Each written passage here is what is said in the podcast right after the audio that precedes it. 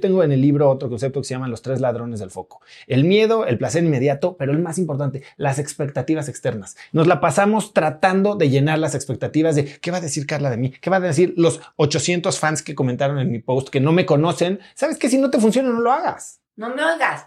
Pero a mí me funciona y yo sé que me funciona. Tres ladrones Miedo. del foco. El miedo.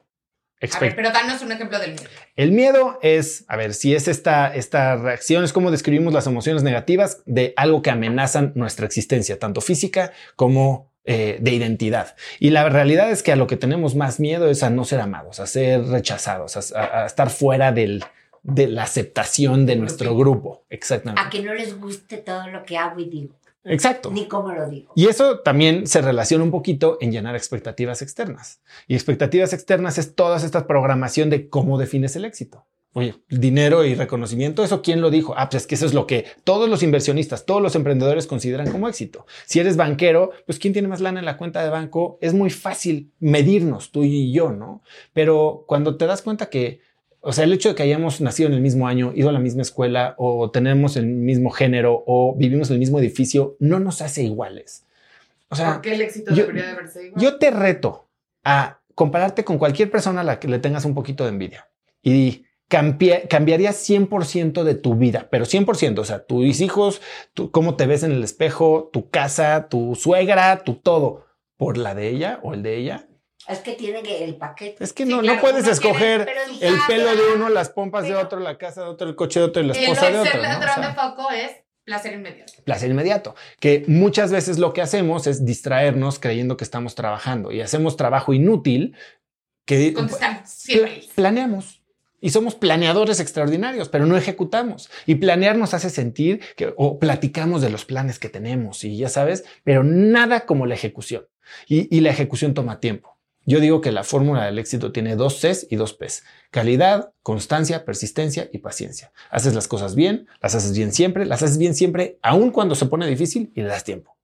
Y entonces cuando haces esas cosas y haces las cosas eh, eh, con una visión de mediano largo plazo y le das el tiempo, entonces las cosas suceden. Si estás haciendo, si tienes los sistemas, a ver, si no, si hago mi sistema y le doy mañana no ha pasado nada y no tengo la vida que quiero, pues Maestro, Mi objetivo sería ser mejor persona. ¿Cuál sistema se hace? ¿qué significa para ti ser mejor persona? Empieza por Pues, No- definir no, eso. explotar, no, no, a lo mejor.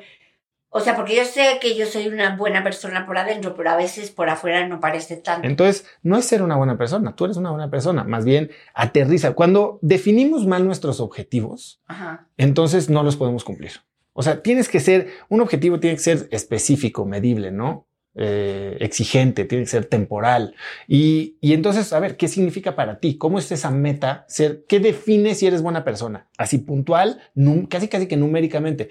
Que la próxima vez que Carla llegue y me diga, que, ¿cuál es la cosa que más te enoja que te diga?